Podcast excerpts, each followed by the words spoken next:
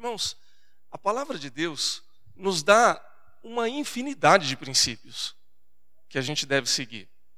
Princípios são elementos segundo os quais a gente tem como valores que servem para a gente. Então, a palavra de Deus ela dá ordens em alguns momentos, em outros ela dá conselhos, em outros ela dá sugestões, em outros momentos ela simplesmente ironiza, dizendo assim: olha, coitado daquele que não faz isso. Né? Ou, numa palavra um pouco mais dura, né? por exemplo, o Senhor Jesus é, usou muitas vezes dessa palavra, ele diz assim: ai daqueles que fazem isso e não fazem aquilo. Quando a gente estudou teologia bíblica, a gente descobriu que essa expressão ai, ela é definida como oráculo de desgraça. Vocês imaginam que coisa boa que pode sair disso, né? O que é um oráculo de desgraça? É uma profecia de coisa ruim, né? acontecendo para quem faz isso e não faz aquilo. Então, quando Jesus, por exemplo, diz assim: ai daqueles que fazem isso e não faz aquilo, fique esperto, porque ele está dizendo: olha, vai acontecer coisa ruim com quem faz isso e não faz aquilo. Né? Só para, só como ilustração de algo que a gente possa ficar esperto e atento. Mas quando a gente está falando de princípios, são conceitos, são elementos, são valores que a palavra de Deus dá e que merecem ser considerados com muito carinho para que a gente possa seguir. Por quê? Porque esses princípios, toda vez que a gente segue e a gente leva como algo sério para a nossa vida, dá certo. Toda vez que a gente deixa de fazer e deixa de seguir esses princípios, as coisas na nossa vida tendem a dar errado. Princípios não são exclusividade da palavra de Deus. Princípios são valores que a gente segue e que a própria sociedade constitui, que a família também constitui. Por exemplo, na nossa família, na minha família, na sua família, há princípios, há conceitos, há valores que a gente constrói e que a gente segue. Né? É lógico que princípio não nasce do nada, a gente herda é, de uma tradição que pode ser a própria Bíblia, mas que pode ser até mesmo a sabedoria popular. Então, é, a gente tem, por exemplo, o princípio de tomar a bênção dos pais. Isso é um princípio, não é só um hábito. Né? Se fosse só um hábito, não seria bênção, seria só um ato mecânico. Né? Então, é, de, de, de se curvar à autoridade dos pais e de pedir deles a bênção. Hoje a gente não vê muito isso, mas isso era um hábito que os antigos ainda é, é, mantinham, né? porque era um princípio que vinha de geração após geração. E era um princípio saudável, né? que fazia bem para a família como um todo. Então, isso não é apenas é, um conceito bíblico, mas acaba se tornando também uma tradição familiar. Mas vem da Bíblia no final das contas. Então, quando a gente está falando de princípio, nós estamos é, considerando essas ideias, né, de que há alguns valores, há algumas atitudes, há alguns conceitos que, se a gente consegue seguir, se a gente consegue valorizar, se a gente consegue transformar em atitude, servem para que a gente seja profundamente abençoado, ou para que sejamos abençoados. Então, é, o texto do Salmo 128 nos dá alguns princípios para que a família seja abençoada, para que ela possa é, receber do Senhor bênçãos e fazer com que as coisas andem de tal maneira que a gente encontre caminhos para a felicidade em família. Então, ah, nós vemos o salmo falar: Feliz é o homem, ou feliz é a família, ou feliz é aquele que teme ao Senhor e que anda nos seus caminhos. Está lá no versículo primeiro e isso já dá aí uma, uma orientação geral a respeito do que é, é o caminho para que a gente seja feliz, para que a gente encontre felicidade no lar. Como é feliz aquele que teme ao Senhor e que anda nos seus caminhos. Então, apenas já pensando nessa introdução, reflexão da palavra de Deus, o temor ao Senhor e o andar nos caminhos do Senhor é o que vai direcionar toda a nossa vida, toda a nossa bênção, toda a nossa felicidade em família. Pensando em felicidade naquele conceito que nós falamos aqui anteriormente. Para que você não diga que é propaganda enganosa o que nós estamos falando aqui, né? Porque talvez, é, eu gosto muito de, de, de ressaltar isso, que às vezes a gente não se sente abençoado, ou a gente não se sente feliz, ou a gente até questiona Deus, porque a gente espera de Deus expectativas é, e coisas que mesmo Deus não prometeu para a gente. Né? Eu lembro muito da. Gosto muito de lembrar do evento ou do acontecimento quando Jesus anda com os discípulos no caminho de Emaús. Quando alguns deles estão tristes, estão chateados, porque eles achavam que Jesus seria aquele que redimiria todo Israel. Eles estavam com expectativas que Deus nunca tinha prometido, porque Jesus seria muito maior do que aquilo que eles estavam esperando. Então eles queriam ser felizes daquela maneira e Deus estava oferecendo uma felicidade muito maior para eles. Então é sempre nesse sentido que a gente procura falar da felicidade de Deus. Como é feliz aquele que teme o Senhor e anda nos seus caminhos. Então eu gostaria de compartilhar com os irmãos e irmãs aqui pelo menos três princípios da palavra de Deus que nos ajudam a buscar uma felicidade plena, uma felicidade do Senhor em família. Primeiro princípio é valorizar e considerar o trabalho como uma forma de bênção para a família. E aí nós vamos já numa direção mais prática daquilo que nós estamos comentando.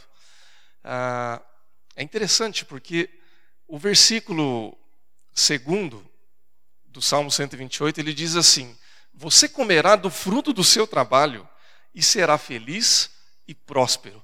Não é interessante que a bênção em família, quando o próprio Salmo diz aqui a respeito dessas coisas, ela começa, após o temor ao Senhor, obviamente, ela começa falando que o trabalho vai ser uma coisa importante para a família. É interessante, porque a primeira coisa que ele fala a respeito do relacionamento familiar é o trabalho. Às vezes a gente pensa muito na questão do diálogo, é, do amor, do relacionamento, e que faz parte de um conjunto de coisas fundamentais, sim, mas o trabalho ele é colocado em primeiro lugar. Nós, há alguns meses, tivemos, isso foi no ano passado, nós tivemos uma série em que nós estudamos aqui na escola bíblica sobre fé e trabalho. E algumas das conclusões que a gente chegou aqui nesse estudo foi de que o trabalho ele foi criado para o homem. E o homem foi criado para o trabalho. E talvez nesse momento você olhe para mim e fale assim, pastor, eu cheguei aqui cansado porque eu trabalhei igual um cavalo essa semana. Estou morto de canseira e estou sonhando com aquelas horas a mais de sono que o senhor comentou no início do sermão, e justamente por causa do meu trabalho. E agora você vem falar para mim que o trabalho é a bênção para a família? É, irmãos. O trabalho é bênção. E não só uma bênção, como uma necessidade familiar. A, a Bíblia, em muitos momentos, ela coloca o trabalho aliado à prosperidade, aliado à sustentação da casa e aliado também à estrutura básica da família. A questão é como nós enxergamos o trabalho. A questão é como nós nos relacionamos com o trabalho. Porque tudo aquilo que é bom tudo aquilo que é válido, tudo aquilo que é bênção, mesmo na Bíblia, ele pode se tornar também uma maldição se a gente não souber administrar da maneira correta. Quer ver uma coisa? Irmãos, dinheiro é bênção ou maldição? É, bendição, eu ouvi aqui. Né? Uma de bênção. Né? Eu creio que é bênção. Se você não achar isso, você pode dar o seu para mim, que eu vou transformar em bênção já já. Fica na paz. Mas a verdade é, ué, se tiver te trazendo problema, traz para mim que eu transformo em bênção. Mas a verdade, irmãos, é que pode ser maldição. Se a gente não souber é, administrar da maneira correta. Né? Tanto o excesso quanto a falta de dinheiro é uma maldição também. Né? Se a gente não souber é, lidar bem. Se o fim de todas as coisas da nossa vida for o dinheiro, nós vamos ter problema. E o trabalho também. Trabalhar é algo que deve ser dosado para que, na medida certa, produza bênção para toda a família. Nós já falamos muito sobre a questão do trabalho, já citei aqui a série anteriormente, mas apenas retomando alguns elementos que nós comentamos naquele tempo. Deus, quando criou o homem e a mulher, ele já criou dando trabalho para o homem. Né, você vai cuidar do jardim, você vai cuidar dos animais, você vai dar nome para eles, e tudo isso aqui né, vai estar sobre a sua responsabilidade. Ou seja, o homem era o grande administrador da criação de Deus, e isso é trabalho. O pecado corrompeu o homem, e com a corrupção do homem, corrompeu-se toda a criação. E com a corrupção de toda a criação, tudo aquilo que deveria ser apenas bênção se tornou uma faca de dois gumes. Pode ser bênção, mas se for por demais corrompido por algum aspecto do pecado, pode se tornar maldição também. E aí, por muito tempo, considerou-se o trabalho como um peso, como uma maldição, como é, uma coisa que, olha, bom, eu não gostaria de fazer isso, mas fazer o quê? É um mal necessário. E não é. O trabalho, ele nem é o fim de todas as coisas e também não é um mal necessário que a gente tem que carregar. O trabalho é o que é. É a necessidade e a bênção ao mesmo tempo que Deus nos dá para que a gente equilibre todas as coisas. Por que é que nós trabalhamos? Nós trabalhamos porque precisamos de dinheiro, sim, e a gente vai comer do fruto do nosso trabalho. Nós trabalhamos por quê? Porque precisamos construir coisas na vida e no mundo que são feitas por meio do trabalho e que beneficiam o homem. Nós trabalhamos para que se equilibre também o contexto familiar, na medida em que a nossa família passa a ganhar um equilíbrio da parte de Deus por meio do nosso trabalho. E aí, quando a gente fala de trabalho, nós estamos colocando tudo aquilo que envolve as nossas atividades. Eu trabalho fora, eu tenho meu emprego ou minha empresa, ou minha atividade profissional, qualquer que seja, e ali eu contribuo. E ali eu recebo meu salário. Mas eu também trabalho em casa, eu administro a minha família, eu ensino aos meus filhos, eu direciono as coisas do meu lar, e isso também é trabalho. E a partir dessas coisas, a minha casa é sustentada e é equilibrada. E a minha família, sim, fica equilibrada também. Muito interessante, nós tivemos aqui na primeira parte das nossas atividades nessa manhã na escola dominical, quando o presbítero Márcio ensinava sobre as cinco linguagens do amor. E aí ele passou um vídeo depois bem prático, quando nesse vídeo ilustrava como que em cada uma das linguagens a gente poderia é, entender melhor e se relacionar melhor com nossa família, com o cônjuge ou com os filhos, etc. E falando, por exemplo, das tarefas diárias, né, que o homem que valorizava é, formas de servir, ele gostava que a mulher cozinhasse para ele, é, cuidasse da casa, cuidasse dos filhos, e em contrapartida, a mulher que valorizava essas coisas esperava que o marido a ajudasse. Por exemplo, lavando uma roupa, levando lixo para fora, cuidando das crianças, trocando fralda. É, eu achei muito interessante essa ilustração porque fala do quê? Fala de trabalho. É trabalho. É uma forma também de organizar as coisas e de equilibrar tudo.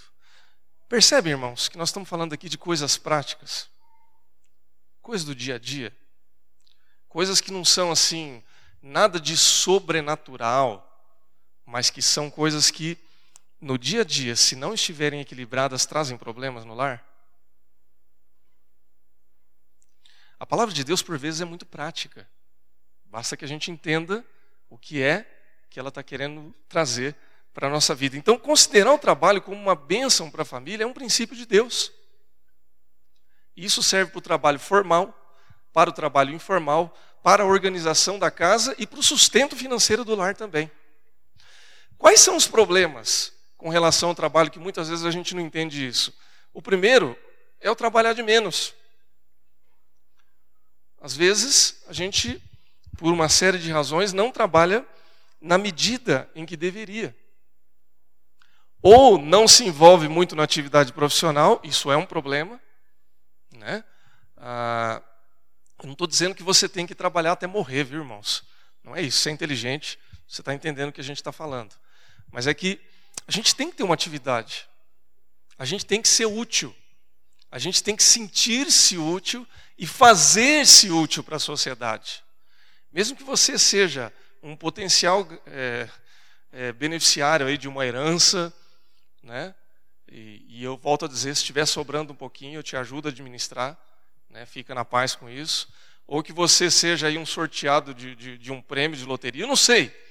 Mas se esse for o seu caso, porventura, não ache que você de braços cruzados vai viver uma vida boa, uma vida abençoada. Isso não vai fazer você feliz. A gente tem que ser útil.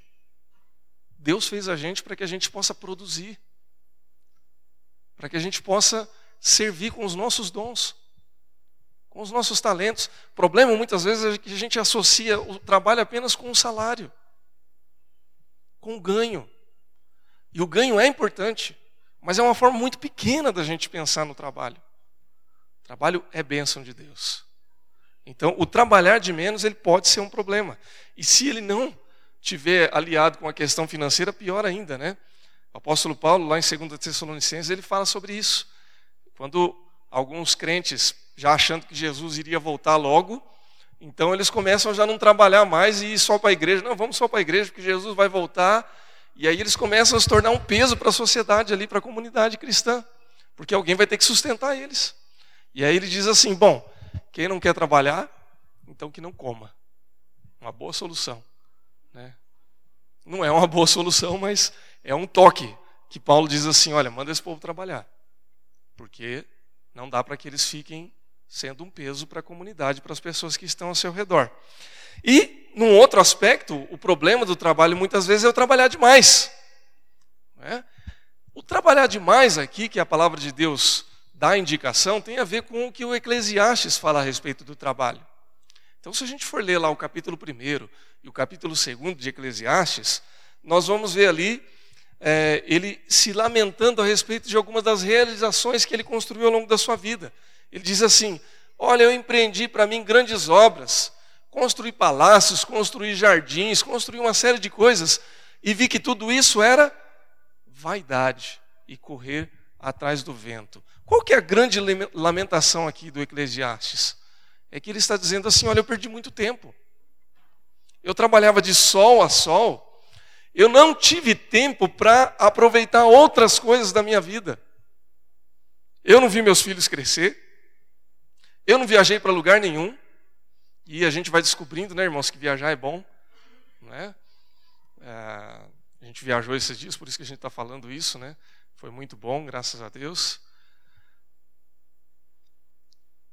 Mas se a gente fica só no trabalho, apenas no trabalho, e a gente não consegue considerar outros elementos, irmãos, é, com muito cuidado isso que eu estou falando, tá? Eu sei que às vezes a nossa demanda e a nossa necessidade, ela faz com que a gente trabalhe muito.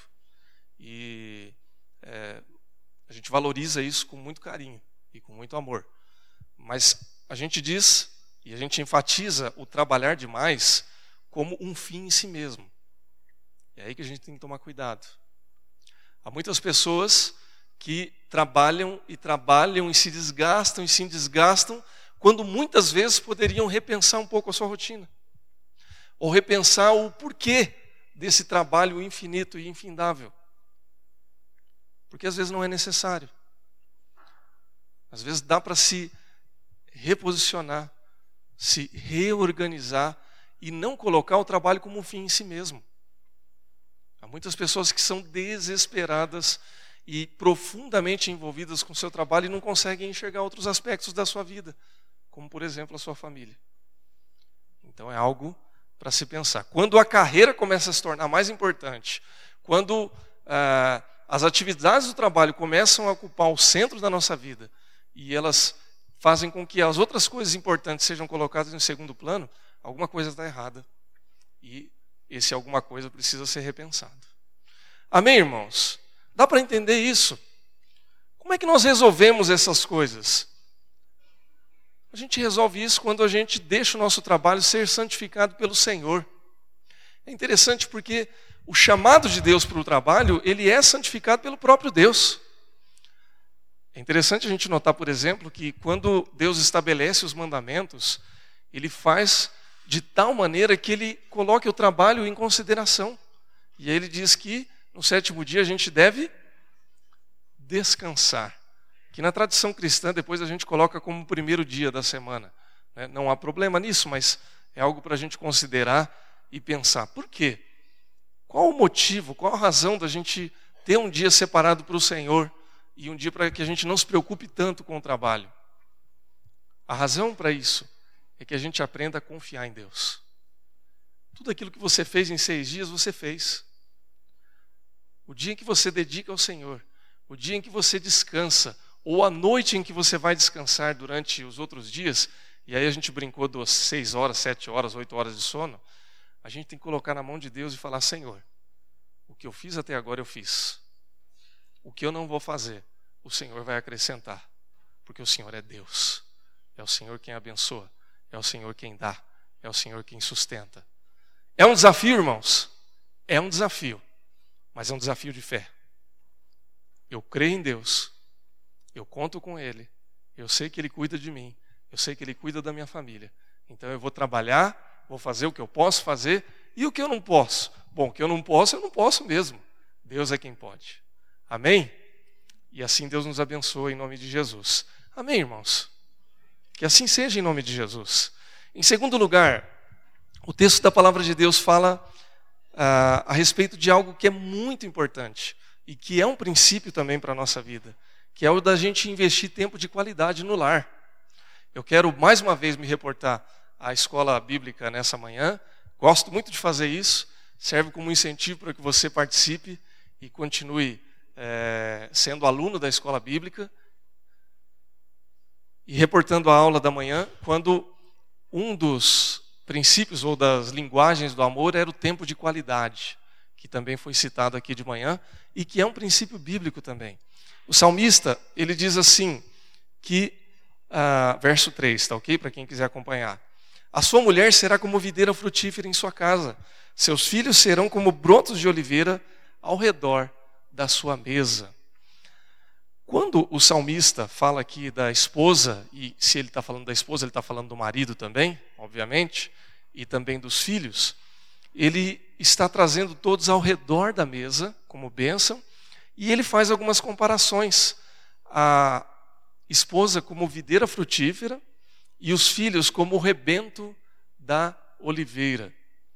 É interessante porque essa comparação da videira e da oliveira traz muito da tradição de Israel a respeito do vinho, a respeito do azeite, que eram elementos da cultura judaica tanto cotidiana quanto religiosa. Você é, tinha naquele tempo o, o azeite usado como óleo de unção, o vinho usado como um elemento também cultico e também usado na cultura, no dia a dia, para culinária, para gastronomia e etc, etc. Eram bens preciosos, como ainda hoje é, a gente utiliza muitas vezes isso na nossa gastronomia e na nossa cultura como um todo. Mas para Israel tinha um significado especial. A gente vê, por exemplo, Arão, quando ele é colocado ali como sacerdote, a gente vê isso no Salmo de número 133, em que ele recebe o óleo da unção né, que desce pelo seu cabelo e pelas suas barbas e pelas suas vestes, como um bem precioso.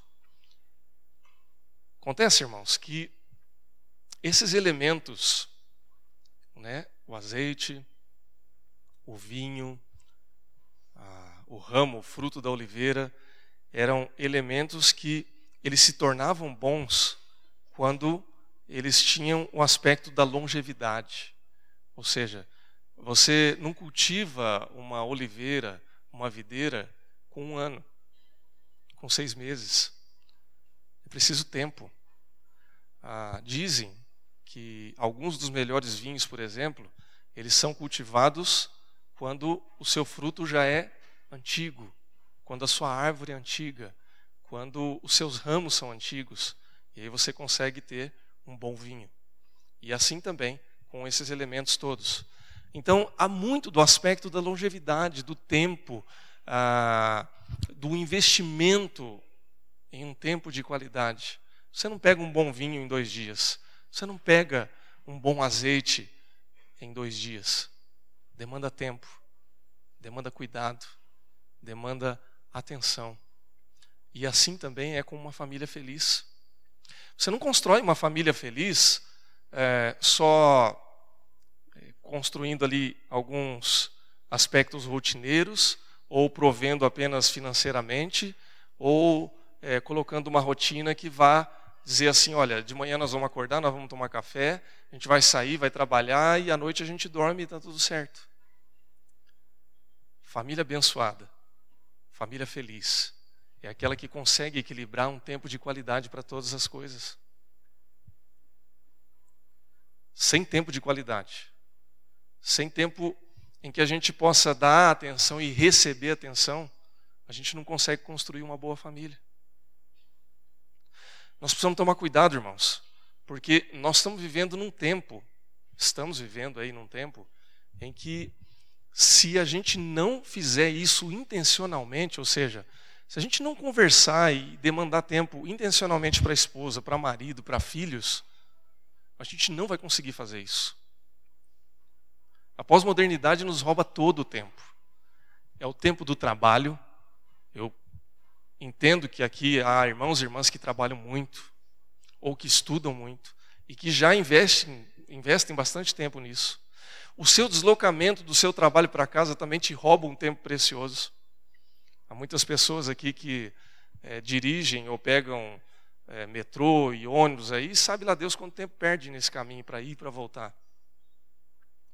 Há muitas pessoas que dividem tanto o seu trabalho com outras atividades, às vezes trabalham e estudam, ou às vezes tem até uma segunda atividade profissional para complementar a renda. Então a gente sabe disso. Né? E essa é a nossa vida hoje. E nós temos também algo que nos ajuda muito, mas que nos rouba muito tempo, que são as redes sociais. Facebook, Twitter, WhatsApp e sabe lá Deus qual outra atividade virtual que a gente tem. Então, se a gente não tomar cuidado, a gente não tem tempo para a família. E o tempo de qualidade para a família, irmãos, ele é feito de uma série de coisas. O ajudar em casa é um tempo de qualidade? É um tempo de qualidade. Mas a gente precisa conversar. A gente precisa olhar no olho. A gente precisa ouvir e ser ouvido. Os nossos filhos precisam ouvir e serem ouvidos também. E aí, quando o salmista, é, inspirado por Deus, ele fala a respeito é, da bênção em família e da constituição familiar dentro dessa comparação, e finaliza dizendo que todos vão estar ao redor da sua mesa, é porque na tradição judaica aquele era o momento mais importante. Comer era um ato sagrado. E estar com a família ao redor da mesa, não é à toa, irmãos, que quando a gente celebra ao Senhor Jesus Cristo, a celebração máxima que a gente tem é na mesa. Porque é um momento sublime, é um momento sagrado. Agora, eu vou fazer uma pergunta aqui, mas não é para você responder, por favor, é para você pensar. Quanto tempo a gente tem intencionalmente reservado para que a gente esteja à mesa com a nossa família? Não é para responder, é só para pensar, uma pergunta retórica. É complicado isso. Talvez você diga assim: bom, de dia, no almoço não vai ser possível, porque eu almoço no trabalho. Ok. Isso é uma demanda da pós-modernidade, nós não vamos poder mudar isso. Você tem o seu trabalho, eu tenho o meu também. Né? É o nosso tempo. Mas será que a gente vive só no trabalho? Será que não há um momento na nossa agenda à noite, ou de manhã, ou que seja no final de semana por Cristo, em que a gente consiga ter um tempo em família, onde a gente possa um olhar para o outro, ouvir um ao outro, desligar o celular ou deixar ele de lado um pouquinho e conversar. Conversar. Falar sobre a semana, falar sobre futilidade, falar sobre necessidades, dar um pouquinho de risada juntos. Ah, esses dias, irmãos, eu fiquei é, observando meu menino, Gabriel, que ele agora está com aquele. Como é que é o nome daquele brinquedo mesmo? Esse que, que gira agora. É. Spinner. Spinner. Ok. e spinner, né, que agora é a, é a febre da criançada aí em geral. E eu fiquei pensando em como, nesses dias, eu não tive tempo de falar com ele sobre isso. Porque, observando na internet, eu percebi que aquilo era uma coisa que estava sendo popularizada. Eu já percebi que isso é a nova febre. Mas não deu tempo de conversar com ele para perceber se ele estava entrando nessa febre. Eu viajei, e quando eu viajei, ele já tinha ganho um da avó dele e já estava falando comigo, pai, eu ganhei um spinner, já estou fazendo manobra e não sei o que, não sei o que lá. E eu fiquei feliz que ele ganhou. E eu fiquei feliz que ele estava feliz. Mas eu percebi também que eu não tive nem tempo de falar com ele sobre isso. E de talvez dizer assim, filho, você quer ganhar um spinner no aniversário? O aniversário dele foi esses dias, a gente estava correndo atrás de um presente pensando, o que, que nós vamos dar para o Gabriel? Olha aí, estava no jeito, né? Estava fácil. Mas não deu tempo, irmãos. E eu percebi que se eu tivesse sentado com ele um pouquinho mais e conversado, né, intencionalmente, talvez eu tivesse sacado isso. Mas às vezes, pelo fato da gente estar tá vendo a esposa, vendo os filhos, vendo o marido, vendo os pais, ah, a gente está vendo, a gente está perto, está tudo ok, né? Mas às vezes falta esse tempo de conversar, de sentar, de se reunir, de bater um papo, de se desgastar um pouquinho, né? de se tolerar às vezes, mas que é importante, porque isso faz a diferença. Amém, irmãos? É isso que vai proporcionar com que a nossa vida ela seja abençoada, ela seja feliz, em nome de Jesus. Eu quero finalizar, já estou finalizando, falando de um último princípio que é o planejar da família, que é o da gente pensar a família, não como uma coisa que vai acontecendo, coisificada, mas como algo que é planejado, algo que é pensado, algo que é direcionado, algo que é intencional. Ou seja, planejar a vida em família. Isso é um princípio muito importante também. A conclusão desse salmo, ela fala a respeito uh, do homem que é abençoado. Ele diz assim, a partir do versículo 4: Assim será o homem que teme ao Senhor. E aí ele vai dizer no versículo 5: Que o Senhor o abençoe desde Sião, para que você veja a prosperidade de Jerusalém todos os dias da sua vida. E aí ele conclui, né?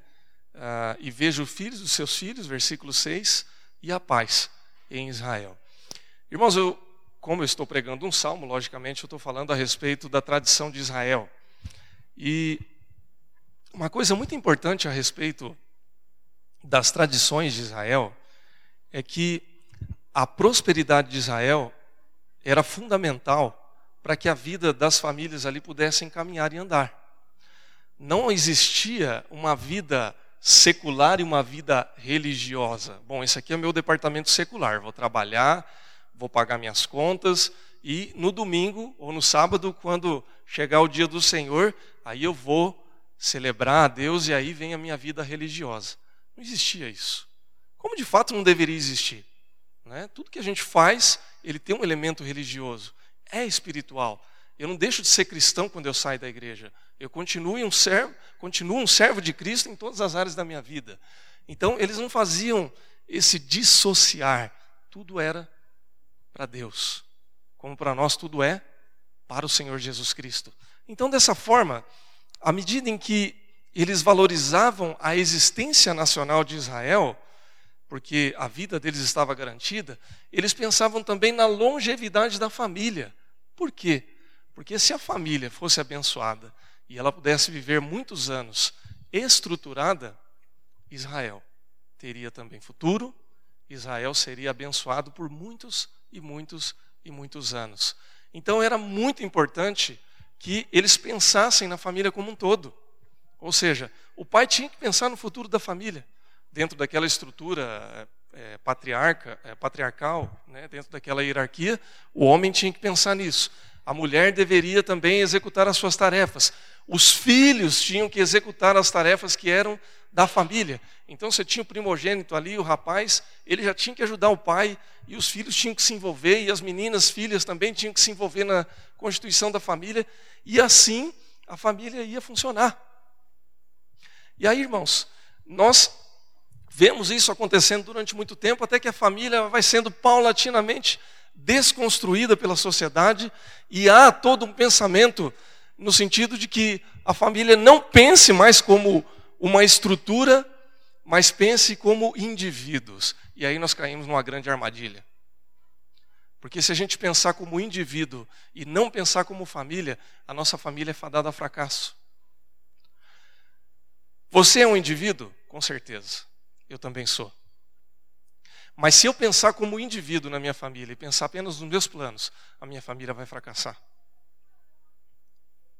Eu acho interessante, ah, citando ainda o Eclesiastes, porque ele diz assim: construir para mim casas, construir para mim palácios, construir para mim jardins. E vi que tudo isso era vaidade. Enquanto eu pensar para mim, eu vou ter problema. Como é que estão os planos da sua família, da sua casa, do seu lar? Eles são planos familiares, é pensado é, no benefício da esposa, dos filhos, do marido também? Ou é pensado nos seus planos? Nas suas construções, nas suas edificações? Porque se for assim, vai ser problema. Um projeto para a família, irmãos, é um projeto que contempla o todo. Eu não posso, por exemplo, ter um, um, um, projeto profissional que envolva apenas o meu lado. E que a minha esposa e os meus filhos vão ser também beneficiados. A minha esposa não pode pensar apenas no projeto dela, na carreira dela, no benefício dela, e que não contemple o meu lado, a minha vida, a vida dos meus filhos. Os meus filhos também não podem ser o único projeto da minha vida. Eu não posso pensar só, ah, eu vou fazer isso, mas é isso para o Gabriel, ou é isso para a Laura, ou é isso para os meus filhos. Eu tenho que pensar que eu também tenho uma esposa, que minha esposa tem um marido, e que se a gente não se completar como casal, os meus filhos não vão ser plenamente abençoados. Dá para entender, irmãos? Um projeto que vale a pena é um projeto que seja pensado no todo. E aí a gente vai ter que buscar um equilíbrio. São princípios da palavra de Deus, irmãos. São coisas para a gente pensar, para que a gente possa considerar. E ah, se a gente pensar de tal maneira, então nós vamos ver os frutos da bênção de Deus, e aí a gente vai alcançar aquilo que a gente estava falando a respeito de felicidade familiar. Amém, irmãos? Amém, igreja? Glória a Deus por isso. Eu quero concluir essa reflexão pensando no exemplo de Josué. Josué, quando ele sai do deserto e ele vai para a terra prometida, lá no capítulo 1, Deus dá algumas promessas para ele e diz assim: Olha, lá para os versículos 7 a 9, ele vai dizer: segue firme na lei do Senhor, não desvia dela nem para a direita e nem para a esquerda. E se você fizer isso, tudo aquilo que você fizer vai ser bem sucedido. Josué ele seguiu o conselho da palavra de Deus durante toda a sua vida. E lá no final do livro de Josué, quando ele vê já o povo querendo se perder, querendo abandonar a Deus, ele diz assim: Olha, vocês façam o que vocês quiserem, se vocês quiserem ser felizes assim, vocês são livres para isso. Mas hoje vocês vão escolher a quem vocês vão seguir. Eu e minha casa serviremos ao Senhor. Ele faz um compromisso de que não apenas ele, mas a sua família vai andar dentro dos caminhos do Senhor. E eu acho, irmãos, que esse deve ser o compromisso que todos nós devemos assumir todos os dias da nossa vida.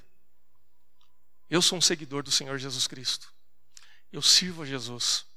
E esse é um compromisso não apenas meu, mas é o compromisso da minha casa. Todos vão seguir? Irmãos, eu não sei, eu não tenho garantia de nada. Mas eu tenho a fé de que eu estou colocando a minha casa, os meus filhos, nos caminhos do Senhor. E esse é o planejamento. Nós não temos outro plano, viu, irmãos? Esse é o plano que a gente tem, para que as coisas na nossa casa e na nossa família deem certo. Haverá contratempos? Eu seria muito ingênuo de achar que não. Com certeza haverá alguns deles. Mas nós somos chamados a confiar e a temer no Senhor. E se nós tememos e confiamos em Deus, no final tudo vai dar certo. E nós vamos ter uma família abençoada e uma casa feliz. São princípios, são ações, são convites da palavra de Deus para mim e para você. Amém, irmãos? Que Deus te abençoe. Que Deus te fortaleça e que Deus continue a te abençoar. Em nome de Jesus. Vamos orar. Em nome de Jesus, feche seus olhos e vamos ter uma palavra de oração ainda.